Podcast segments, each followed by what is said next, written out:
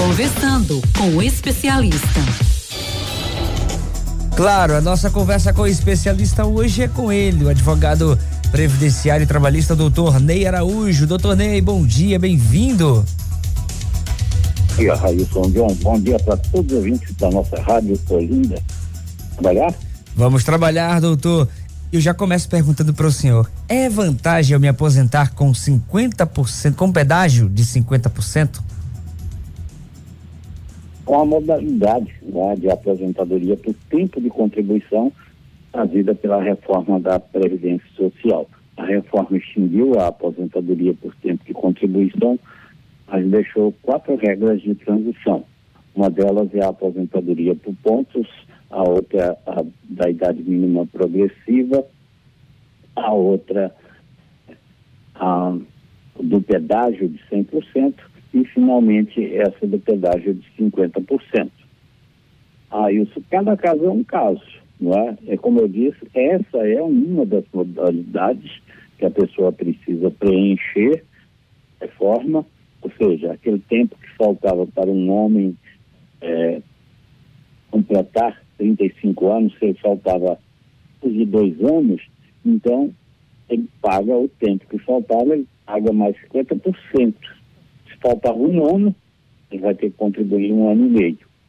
E é preciso de ver a idade dele. Também isso vai influenciar muito no cálculo dessa aposentadoria. O doutor, tem mais uma pergunta aqui. A pensão, agora sobre pensão por morte. A pensão por morte, ela pode ter um valor inferior a um salário mínimo? Não pode. Pode. Agora, é, o que pode haver é o seguinte: imagine que a pessoa sido, recebia um salário mínimo, deixou dois dependentes. A pensão por morte vai ser de um salário mínimo dividido para essas duas duas. Uhum. O, a pensão em si não pode ter valor inferior a um salário mínimo. Agora, a cota, a parte, pessoa recebe, sim, ter um valor menor do que um salário mínimo. Vai depender da divisão que for feita. A cota à parte pode ter. Se não for uma cota à parte, tem que ser pelo menos um salário mínimo, é isso? É, por exemplo, uma aposentadoria ou uma pensão, o valor dela seja de dois mil reais.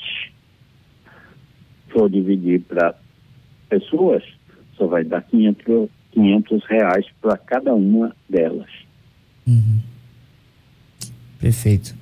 Tem uma pergunta que chega aqui, doutor, é sobre a inadimplência do MEI. Ela diz aqui, é, o João, na verdade, ele diz aqui: estou em atraso em mais de um ano com o MEI. Tenho direito aos benefícios do INSS mesmo em atraso com os pagamentos? Bom, a pessoa mantém a condição de segurado enquanto está contribuindo. Se quem deixa de contribuir, será aí 12 meses a do período de graça. Se tiver ultrapassado esse período, então ele precisa voltar a contribuir, a readquirir a condição de segurado. Hum. Se vigência, carência é de 12 meses, então ele precisa voltar a contribuir pelo menos seis meses seguidos, que ele então readquira a condição de segurado ter direito aos benefícios. Tem uma pergunta aqui, doutor, agora. É, deixa eu só verificar o nome da pessoa. É a Marina Rodrigues. Ela diz aqui: meu esposo tem 39 anos de contribuição, 53 de idade, é, profissão é, de motorista carreteiro ele já pode se aposentar? Ele tem 39 anos de contribuição. Isso. Ele já preencheu os requisitos da aposentadoria. Então, é possível sim que, que ele se aposente. Agora, isso não quer dizer que ele deve de imediato ir pedir a, a, a aposentadoria dele é bom ele falar com um, um advogado previdencialista porque o advogado vai verificar com ele, primeiro, se essas contribuições que ele efetuou são, estão todas registradas. Se estiverem registradas, se há pendências ou não quanto às contribuições que ele efetuou. E mais importante ainda, é ficar ele poderá receber de aposentadoria e realmente está na hora, está no dia dele entrar com esse pedido. Pode ter até mais de uma opção. É preciso de ver o dia, o mês, o ano exato. Ele deve dar entrada que ele então possa obter um benefício maior. Tem mais uma pergunta agora que vem da cidade do Paulista, doutor é a Cláudia. Ela diz aqui: Bom dia, trabalho como auxiliar de serviços gerais, como pessoa física e pago o MEI. Quando eu for me aposentar, qual delas vai valer? Posso juntar os dois? Sim, Cláudio, pode, pode. É, inclusive, Railson, é, eu estava vendo o, a importância que ele tem hoje no Brasil. Nós temos é, cerca de 19 milhões e 500 mil empresas ativas no Brasil. Essas 19 milhões e 500 mil, 13 milhões e 400 mil dos chamados microempreendedores individuais, é? os conhecidos MEI. Então veja a importância que tem esse segmento, né? representa aí 10% das empresas ativas no Brasil. E eles realmente têm muitas dúvidas, né? Que são pessoas, às vezes, que perderam o emprego, estão em busca de algum ganho. Isso mesmo, então, partiram para esse empreendimento de abrir uma MEI e traz muitas dúvidas. É como a, a dúvida da ouvinte aí. Ah, então, você pode ter a sua MEI e pode também trabalhar como empregado.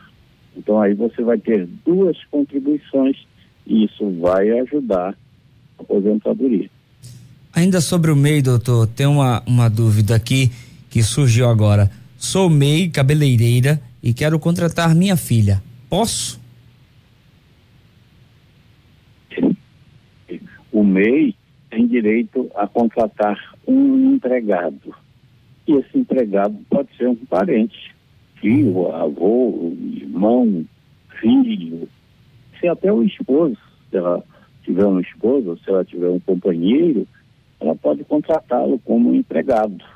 Então, não há proibição nenhuma quanto a parentesco pode ser empregado de uma de um mês. Tem mais um questionamento, na verdade, um caso aqui, doutor. Estou esperando cirurgia para retirada de um tumor na medula.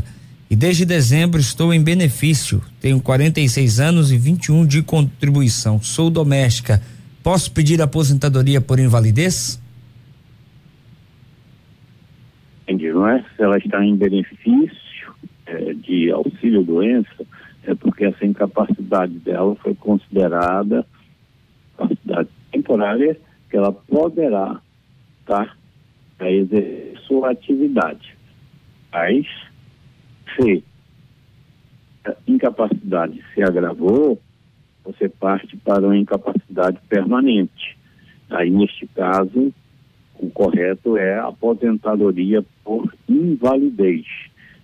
Ela conversar com o médico dela e a conversa expor que é, está em benefício de auxílio-doença, mas não está sentindo mais capacidade de tornar ao trabalho. Pega um laudo, laudo, um laudo médico atual, é para nesse pedido de formação de auxílio-doença para aposentadoria por invalidez, você tenha realmente chance de se aposentar. Uma última pergunta aqui, doutor. Se o meu cunhado casado vir morar na minha casa, eu vou perder o meu benefício BPC Loas? Deve ser, né? Porque o cunhado dela tem alguma renda, não é isso? Uhum. Se ele tem alguma renda, aí vem esse medo benefício que ela recebe de loas, né, que depende da renda familiar para saber se a pessoa pode obter o benefício ou se vai ter esse benefício mantido se algum componente da família venha se empregar ou venha exercer qualquer tipo de atividade remunerada. Mas neste caso aí, o cunhado dela é componente da família, né? Se ele é casado, ele então está excluído da composição da renda familiar.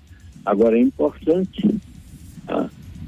atualizar o cadastro único, não é o conhecido CAD único, é, incluindo essa pessoa, dizendo que ela está lá residindo, né, informando a renda dela, informando todos os lados, justamente para evitar a suspensão e o cancelamento do benefício dela.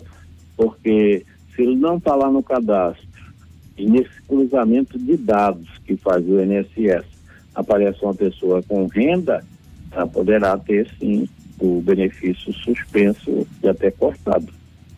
Doutor Ney Araújo, muito obrigado pelos seus esclarecimentos, tirar as nossas dúvidas aqui no Manhã 105. Um grande abraço, boa quarta-feira para o senhor. Foi ótimo estar com você, Railson, com todos os ouvintes da nossa rádio Olinda. Feliz semana para todos e até a próxima, se Deus quiser.